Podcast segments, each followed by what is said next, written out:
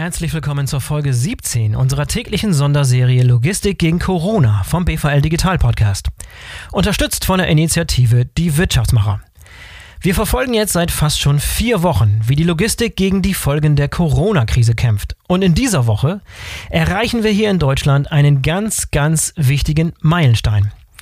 Denn jetzt treten die ersten Lockerungen des bundesweiten Shutdowns in Kraft. Unter anderem fährt die Automobilindustrie die Produktion in Deutschland wieder hoch.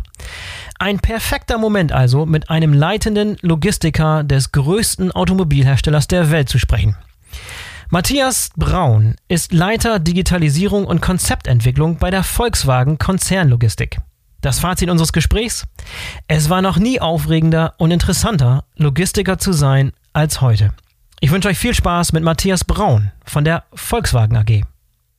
Hallo Matthias, herzlich willkommen zur Sonderserie Logistik gegen Corona vom BVL Digital Podcast. Schön, dass du dabei bist. Ja, hallo Boris, danke, dass ich die Gelegenheit habe dazu. Freut mich. Gerne. Matthias, kannst du dich kurz vorstellen und unseren Hörern dann vielleicht einen kleinen Überblick über die Volkswagen Konzernlogistik geben? Ja, gerne, kann ich gerne machen. Ähm, ja, Matthias Braun, ich bin 46 Jahre mittlerweile auch schon alt, ähm, bin ausgebildeter Wirtschaftsingenieur, habe in Karlsruhe studiert und bin dann über ein Praktikum und Diplomarbeit in Mexiko bei Volkswagen ähm, dazu gekommen, dass ich mich für Volkswagen interessiert habe und bin seit mittlerweile 21 Jahren in äh, Wolfsburg hier bei Volkswagen habe verschiedene Stationen ähm, innerhalb der Logistik durchlaufen, von CKD, Programmplanung, auch die ganze operative Logistik am Standort Wolfsburg mit Disposition und Linienversorgung kennengelernt und mhm. bin dann in den letzten Jahren immer mehr in diese ganze Transport- und Inbound-Welt eingetaucht und ähm, war dann in den letzten Jahren zuständig für das Transportnetzwerk mhm. und ähm, seit zwei Jahren verantworte ich das Thema Digitalisierung und Konzeptentwicklung für die Materiallogistik.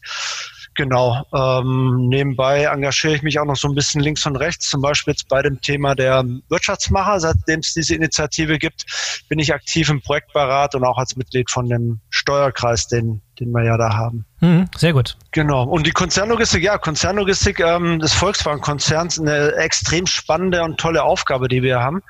Ähm, wir sind in dem Bereich dafür verantwortlich für alle markenübergreifenden Aufgaben, die wir als Logistiker in unserem Unternehmen ähm, ja verantworten dürfen. Also wir haben Beispielsweise stellen wir das gesamte Transportnetzwerk, ähm, Straße, Schiene, Luft und See für den Konzern, für alle Marken im Konzern. Ähm, das machen wir sowohl für Fahrzeugtransporte als auch für die Materialtransporte. Mhm. Ähm, wir sind diejenigen, die auch im Engpassfall bei irgendwelchen ähm, Lieferketten-Themen dann auch über alle Marken und Werke hinweg dann ähm, die Koordination übernehmen, zusammen mit den Kollegen von Beschaffung, Vertrieb, Qualitätssicherung, um dann entsprechend die Versorgungssicherheit in den Werken dann abzusichern. Äh, wir haben ein Behälternetzwerk, ein eigenes, ein markenübergreifendes, was wir ähm, steuern und verantworten, organisieren dazu die Zusammenarbeit zwischen allen Marken in Gremien, die strategische Ausrichtung der Logistik etc. Also man merkt, da ist Logistik viel, viel mehr als nur Kisten schieben von links nach rechts. Das ist ein ja. relativ breiter, breiter Fokus, den wir hier verantworten dürfen. Ja, das glaube ich. Und Matthias, heute ist der 20. April. Das ist ein wichtiger Tag in der Bewältigung der Corona-Krise, denn Ab heute treten die ersten Lockerungen in Kraft und mehrere VW-Werke in Deutschland werden wieder hochgefahren. Aber bevor wir darüber sprechen, lass uns doch nochmal Revue passieren lassen, was so rückblickend für die VW-Logistik die wirklichen Schlüsselmomente dieser Krise waren. Ja, ich meine, ähm, wir haben in Europa das ganze Thema Corona erst ähm, so ab ähm, ja, Anfang Mitte März ja für uns ähm, so richtig gespürt auch. Ähm, aber in so einem Produktionsnetzwerk, wie wir das als Volkswagen-Konzern haben, ich meine, muss ich mal vorstellen, wir haben weltweit 8.500 Lieferanten mhm. und ähm, 122 Produktionsstandorte weltweit da kannst du dir wahrscheinlich auch gut vorstellen, da sind halt die Lieferketten sehr engmaschig miteinander verzahnt. Und mhm. wir haben im Prinzip vom ersten Tag an, als dann in Wuhan dann die ersten in der Hubei-Region die ersten Einschränkungen auch kamen, sehr stark oder sehr, sehr äh, direkt dann auch diese Auswirkungen zu spüren bekommen, weil dort ähm, Lieferanten, Unterlieferanten, unsere Lieferanten sind etc. Und im Prinzip waren wir von der Minute eins dieser gesamten Corona-Diskussion, waren wir eigentlich mit an Bord, weil wir die gesamten Lieferketten für uns direkt, aber auch in unseren Second- und Third-Tier-Ebenen eigentlich versucht haben zu monitoren und dort auch die Transparenz zu halten. Mhm. Und von dem her war eigentlich jeder Tag, den wir dort ähm, ja mitverfolgt haben, ein sehr spannender Tag, weil irgendeine Auswirkung sich immer auch auf unser Produktionsnetzwerk dann ausgewirkt hat. So, und jetzt habt ihr aber während dieses recht umfangreichen Shutdowns nicht etwa tatenlos zugesehen, ganz im Gegenteil, ihr habt euch in dieser Zeit auch über die Unternehmensgrenzen hinweg nützlich gemacht. Kannst du uns mal so ein paar dieser Aktivitäten beschreiben, die ihr in der Zeit unternommen habt? Ja, sehr gerne. Also ich, ähm, wir haben als Volkswagen-Konzern, ähm, als dann die, die Krise in Europa sehr, sehr stark auch sichtbar wurde, uns entschieden, dass wir eine, eine Spende ähm, in Richtung Bundesrepublik Deutschland und auch ähm, des Landes Niedersachsen haben wir dazu gesagt. Und ähm, diese Spende war nicht nur monetär oder war kein, kein monetärer Beitrag, sondern wir haben äh, einen Beitrag geleistet, indem wir einfach auch medizinische Hilfsgüter aus China ähm, nach Europa äh, importiert haben, um hier bei der Krisenbewältigung dann auch zu unterstützen. Das sind ähm, von ähm, Masken, die wir transportiert haben äh, und auch zur Verfügung gestellt haben, ähm, Schutzbrillen, Desinfektionsmittel etc. Und das ist nicht nur dass wir dort eine Spende gemacht haben, sondern wir unterstützen bis heute und auch in den nächsten Wochen die Bundesregierung dabei, bei all ihren Aktivitäten medizinische Schutzausrüstungen nach, nach Europa zu holen. Alleine ähm, bisher haben wir über sechs Millionen Masken ähm, für Bund und Land hier verfügbar gemacht und auch ähm, Schutzanzüge, Handschuhe etc. Und in den nächsten Wochen kommt nochmal größere zweistellige Millionenbeträge aus China hierher, mit der wir Bundesregierung äh, unterstützen, aber auch dann natürlich in ähm, unsere eigenen Fabriken dann ähm, unterstützen bei dem Anlauf, den wir jetzt wieder äh, vor der Brust haben dann auch. Mhm. Und kannst du da mal ein bisschen konkreter eingehen auf die logistischen Herausforderungen dieser Projekte im Einzelnen? Ich kann mir vorstellen, dass es mitten in der Krise solche, solche Materialien, solche, solche, solche Sachen aus, aus Asien und aus China zu sourcen und nach Europa zu bringen, war gar nicht so einfach. Da gab es sicherlich die eine oder andere Herausforderung. Und wie habt ihr die gelöst? Ja, sehr, sehr viele sogar, weil ähm, es ist zwar das Transportieren von A nach B, was für uns grundsätzlich an der DNA liegt, aber man muss halt auch sagen, Produktionsmaterial und Medizingüter sind erstmal zwei grundsätzlich unterschiedliche Dinge, ähm, mhm. wo es auch unterschiedliche äh, Themen zu ähm, einfach ja auch zu beachten gibt auch. Ne? Ähm, aber einfach mal gestartet. Ich meine, wir haben eine Organisation, Gott sei Dank in China, eine sehr robuste mit Beschaffung und Logistik vor Ort in Peking sitzen. Ja, und wir haben eine Organisation hier in Wolfsburg und alleine über ähm, die sieben Stunden Zeitunterschied und die 12.000 Kilometer Entfernung eine vernünftige Kommunikation in so einem Krisenmodus aufzubauen, ist schon mal eine, eine Challenge an sich. Ähm, das haben wir aber exzellent hingekriegt. Wir haben die ganzen Kollegen in China ähm, durch die normalen Tätigkeiten der Produktionsversorgung kennen wir ja seit Jahren. Es ist ein sehr vertrauensvolles und, und, und tolles Miteinander, was wir da pflegen. Ähm, das war so das, das eine, dass man da überhaupt eine Organisations- und eine Arbeitsform aus dem Homeoffice heraus irgendwie ähm, etablieren ja, kann. Das kann man noch dazu. Ja. Mhm. ja, genau. Das trifft ja die chinesischen Kollegen ja bis heute noch. Ne? Man darf ja nicht glauben, dass dort alles wieder so ist wie, wie früher. Auch die arbeiten ja noch anteilig sehr, ähm, sehr eingeschränkt in, in ihren Homeoffices oder in kleineren Teams. Ja, und dann na, müssen, mussten wir auch verlässliche Lieferquellen aufbauen, Partner finden, die medizinische Schutzausrüstung überhaupt äh, verfügbar machen. Und die Beschaffungskollegen haben das durchaus oft mal wieder mit zum Wildwest ähm, ähm, ja, Spirit irgendwie äh, beschrieben, weil da drüben natürlich alle jetzt gerade versuchen, mhm. ähm, medizinische Hilfsgüter zu, zu organisieren. Und ähm, das war sehr, sehr spannend und ist bis heute noch sehr spannend. Ja, und für uns Logistiker, ähm, wenn man weiß, ähm, dass da ja eh die Landerechte und die Kapazitäten für Flugkapazitäten, aber auch der Landtransport in China ähm, gerade sehr restriktiv ist. Ähm, da war das für uns natürlich schon eine Challenge, ähm, auch die entsprechenden Partner zu finden, die mit uns die ganzen Güter nach Europa transportieren, einen Prozess aufzubauen, auch hier in Europa, äh, wo wir über einen Umschlag hier in, in Deutschland dann die Materialien und die, ähm, die Hilfsgüter dann auch verteilen können.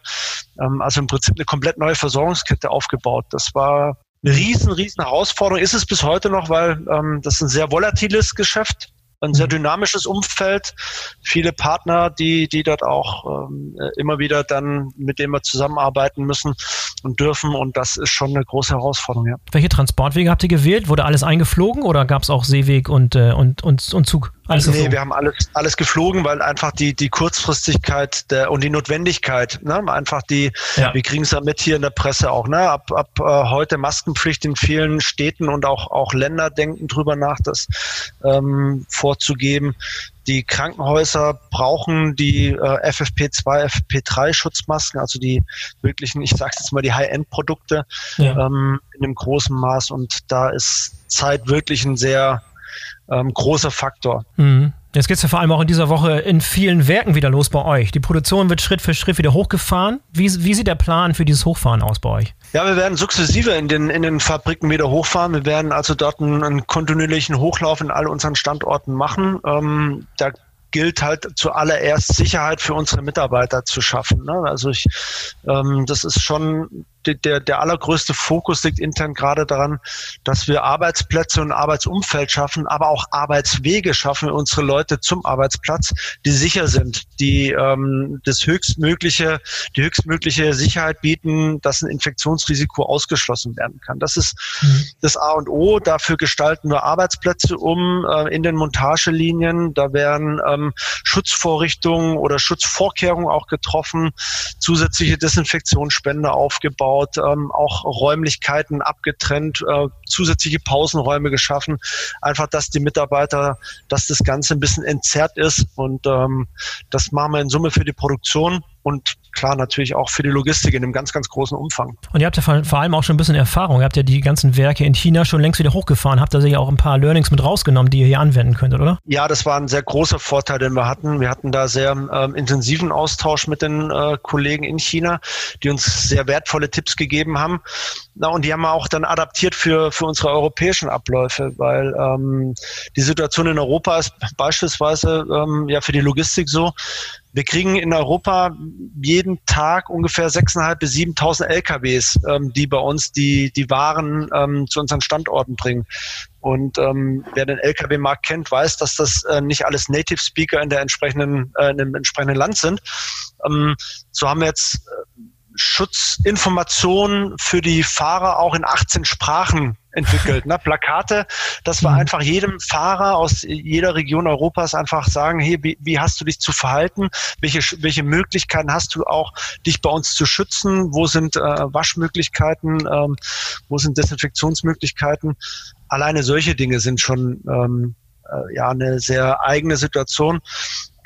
Und das versuchen wir jetzt auch über alle Standorte in Europa auch so zu, zu implementieren und streuen es auch in die weltweiten Standorte, weil solche Standards mhm. einfach dann für alle hilfreich sind. Und was glaubst du, was gibt es jetzt in den kommenden Wochen und Monaten noch für Engpässe in den Lieferketten? Da wird es ja sicher auch noch nicht sofort alles reibungslos laufen, oder? Was glaubt ihr da, was kommt da für Engpässe auf euch zu? Ja, also aus der, aus der Logistiksicht heraus klar, die, die Ländergrenzen sind natürlich an vielen Stellen noch ein Stück weit nicht so durchlässig, wie es es vorher waren. Wir haben da immer noch ähm, die Problematik, dass es lange Staus gibt oder auch Abwicklung an den Seehäfen mit bei Fähren etc., dass wir da mit Verzögerungen rechnen müssen. Die haben aber einkalkuliert und mit unserem echt ähm, super Dienstleister-Portfolio, äh, mit den ganzen Partnern, die für uns die Logistikdienstleistung dann auch machen, ähm, echt gute Erfahrungen auch gemacht, dass sie das, dass wir das in einer engen Zusammenschluss und, und Kommunikation auch hinbekommen. Ähm, dann Natürlich wird's, werden wir äh, genau drauf gucken müssen auf die entsprechenden Lieferregionen, ne? wo aus welchen Ländern, aus welchen Regionen in Italien, in Spanien kommen welche Materialien äh, oder wo sitzen welche Lieferanten, ja. um da auch sehr gut abwägen zu können, wie sind dort die Produktionsmöglichkeiten überhaupt ähm, und da, wo wir sehen, dass es einfach auch aufgrund der lokalen Restriktionen nicht möglich ist, welche alternativen Möglichkeiten haben wir äh, mit mhm. unseren Beschaffern, mit unserer technischen Entwicklung, alternative Lieferanten, alternative Bauteile zu entwickeln, die wir dann nutzen können. Ähm, das ist, glaube ich, noch der, eine der größeren Herausforderungen, vor denen wir dann in den nächsten Wochen stehen, bis in Europa die Situation sich wieder ein Stück weit ähm, gesamtheitlich ein Stück weit normalisieren kann. Mhm. Was für eine aufregende Zeit, wa? Ja. Matthias, du hast es vorhin schon mal ganz kurz erwähnt, du bist im Konzern hauptsächlich auch mit Digitalisierungsthemen beschäftigt. Was sind das so für Themen und Projekte, an denen du da arbeitest? Ähm, ja, wir versuchen ähm, all unsere logistischen Prozesse in der, in der Prozesskette von unseren Lieferanten zu unseren Werken und von den Werken wieder zurück ähm, zu den Lieferanten ähm, mit so viel wie möglich digitalen Lösungen zu unterstützen, die dann unternehmensübergreifend auch, auch äh, funktionieren weil ähm, gerade wer in der Logistik sich ja auskennt, weiß, da sind diese einzelnen Unternehmenssilos eigentlich wertlos. Es ist eigentlich die Vernetzung zwischen allen Partnern in dem Prozess. Und ich spreche da deswegen auch immer von den Partnern und nicht von ähm, ja, Dienstleistern, die dann da und was für uns tun, sondern Partnern, mit denen man im Austausch ist, um Informationen so zu teilen, dass sie einen Mehrwert bieten. Und mhm. da sind wir sehr intensiv dabei, Daten, ähm, Austausch, äh, Formate, Daten, Triggerpunkte zu finden, die dann einem anderen wieder einen Mehrwert für seinen Prozess bieten. Ähm, wir sind ähm, da sehr weit auch schon in, der Entwicklung von Kommunikationsplattformen, äh, von EDI-Lösungen, also klassischen ähm, Standardaustauschformaten, die heute im Automobilsektor schon gang und gäbe sind, die zu erweitern. Im Vollgut beispielsweise im Materialtransport gibt es die ähm, durchgängig für den gesamten Prozess. Im Leergutprozess haben wir das letztes Jahr erst implementieren können zusammen mit dem VDA, solche Normen. Ähm, wir arbeiten intern sehr intensiv äh, an, an Assistenzsystemen, die unseren Steuerern, unseren Abwicklern, unseren Disponenten in den Werken einfach die Datenvielfalt in einer komprimierten Form zur Verfügung stellen, damit wir dort sehr viel mehr an Informationen auch schneller verarbeiten können. Ja, und in Summe geht es eigentlich darum, um die Transparenz in der Transportkette zu erhöhen und durch Digitalisierungslösungen einfach die Belastung und die Datenflut für die Mitarbeiter ein Stück weit zu, zu äh, kompensieren oder zu reduzieren, damit sie ihre Arbeit einfach auch vielleicht zielgerichteter nach vorwärts machen können. Und glaubst du, dass diese, diese Digitalprojekte sich jetzt in dieser Krise bewährt gemacht haben? Definitiv, definitiv. Ich ja. glaube, gerade jetzt in solchen Krisensituationen, wenn der, wenn Prozessflüsse unterbrochen sind, ähm, wo nicht so ein kontinuierlicher Fluss an Material da ist, wo ein kontinuierlicher Austausch, jeden Tag ein LKW kommt von einem Lieferanten etc., gerade da sind ja ähm, die, die, die Transparenz und die Kommunikationsfähigkeit in Ausnahmesituationen ja gerade die, der Schlüssel zum Erfolg. Mhm. Gerade dann, wenn du weißt, wenn, wenn Lieferketten unterbrochen sind, wenn du weißt, wie die ineinander greifen, wie meine Bestände und meine Versorgungssituation von Lieferanten ins Werk hinein sind und die dann verbinden kannst mit der Programmplanung, damit du weißt, welche Aufträge, welche Fahrzeuge du bauen kannst. Wenn du diese Kombinatorik von heute siloartigen Informationen zusammenbringst in einen Kontext, damit sie dann einen Mehrwert schaffen, um die Planung nach vorne gerichtet besser zu machen. Gerade das ist ein Mehrwert, wo auch spüren und merken, dass die Lösung, die wir heute schon im Unternehmen etabliert haben, gerade jetzt eine viel stärkere auch Beachtung bekommen, weil sie Möglichkeiten schaffen, die früher nur durch äh, 30 Excel-Tabellen, die mit fünf Makros zusammen dann vielleicht in einem entsprechenden Säulendiagramm dargestellt werden können. Hm. Matthias, abschließend, was glaubst du, könnt ihr für Lernen mitnehmen aus dieser Krise für die Zukunft? Ach, aus jeder Krise, ne? Ist, äh, jede Krise ist auch eine Chance. Ähm, so mal ganz banal gesprochen äh, kann man vielleicht für viele sagen, Homeoffice funktioniert. ähm, auch, auch, wenn es vielleicht für einen selber und die Familie und kleinere Kinder, wie es bei mir der Fall ist, schwierig ist zu verstehen, dass der Papa zu Hause ist, aber doch irgendwie nicht verfügbar ist. Aber ähm, davon mal abgesehen, ich glaube, es bestätigt nochmal, dass wir, dass wir gerade in der Logistik ähm, ganz viel von den Menschen innerhalb der Prozesse leben, die, die diese Verbindung über die Unternehmensgrenzen hinaus dann ausmachen und die daraus dann eigentlich die Möglichkeit ergeben, wirklich einen Mehrwert zu schaffen für, äh, für ja, natürlich für ein Unternehmen, aber auch für, für so eine Gesellschaft, ähm, dass es mehr ist ähm, als nur die Summe der Einzelteile, sondern wirklich das Miteinander. Und ich glaube, und das zählt nicht nur für, für die Verbindung innerhalb einer Logistikkette zwischen einem OEM, einem Lieferanten und den Spediteuren und äh, äh, Logistikunternehmen zwischendrin, sondern auch innerhalb eines Unternehmens, äh, weil man da sehr viel auch äh, miteinander sehr schnell, sehr flexibel reagieren und agieren muss. Und ähm, man merkt als Logistiker, dass man vielfach als Connector auch wahrgenommen wird und diese Rolle spielt um innerhalb vom Unternehmen und auch außerhalb des Unternehmens viele verschiedene Partner zusammenzubringen. Und das ist eigentlich eine sehr schöne Funktion, ähm, weil man da auch sehr viel kurzfristig, schnell und auch flexibel erreichen kann. Das macht eigentlich ähm, auch den Job des Logistikers nochmal äh, viel interessanter als vielleicht im normalen Tagesrhythmus, wo man die Prozesse so durchgängig durchgeplant hat. Es war noch nie aufregender und interessanter, Logistiker zu sein als jetzt. definitiv, dem kann ich definitiv nur zustimmen und ähm, ich kann jeden nur ermutigen, der noch nicht weiß, was er nach seinem Studium oder nach seiner Schule machen will. Überlegt euch mal, Logistik ist ein absolut spannendes Umfeld für operatives Wirken, aber auch die Zukunft gestalten durch Digitalisierung, strategische Planung etc. ist ein super spannendes Themenfeld. Klasse, tolles Schlusswort. Vielen Dank, äh, Matthias, äh, dass du dir die Zeit genommen hast und dieses wirklich tolle, interessante Gespräch. Ja, sehr gerne, Boris. Hat mich gefreut. Dankeschön. Ich wünsche euch viel Spaß beim Hochfahren. Wir drücken euch die Daumen. ja, wir uns auch und ich glaube fest daran, das werden wir schaffen. Dankeschön. Super. Bis zum nächsten Mal. So, das war die 17. Folge unserer täglichen Sonderserie Logistik gegen Corona vom BVL Digital Podcast. Falls ihr eine der vergangenen Episoden verpasst habt, dann solltet ihr auf jeden Fall nochmal reinhören, denn da sind ein paar echte Klassiker dabei. Ich würde mich auch freuen, wenn ihr den BVL Digital Podcast abonniert, damit ihr keine der kommenden Folgen verpasst. Bis zum nächsten Mal, bleibt vorsichtig und bleibt gesund. Euer Boris Felgendreher.